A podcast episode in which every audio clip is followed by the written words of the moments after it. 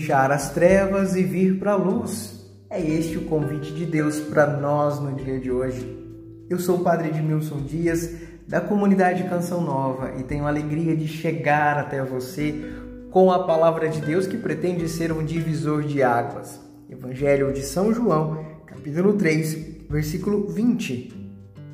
Diz Jesus: Quem pratica o mal odeia a luz e não se aproxima da luz para que as suas ações não sejam denunciadas. Ei, você, eu, nós precisamos tomar uma atitude concreta de nos afastarmos das trevas e de nos aproximarmos da luz do Senhor. Deixar que o Senhor ilumine toda a nossa vida, toda a nossa história, inclusive aquelas áreas mais delicadas, aquelas situações difíceis de serem encaradas. É preciso colocar a luz aí, é preciso colocar a presença de Deus, iluminar, trazer verdade. Olhe de frente para as situações da sua vida que precisam ser mudadas.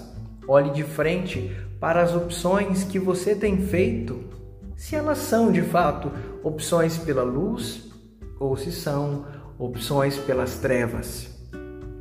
Em geral, nós não vamos optando assim pelas trevas, mas é uma pequena sombra aqui, uma pequena sombra ali, e quando nós vemos, nós fugimos daquele que era o propósito de Deus para nós o propósito de vivermos iluminados por Ele mesmo ele é a luz do mundo. No dia de hoje, se refugie na presença de Deus. No dia de hoje, busque a verdade, busque ser iluminado.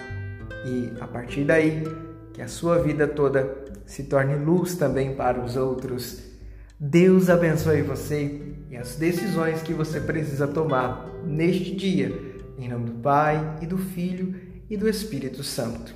Amém.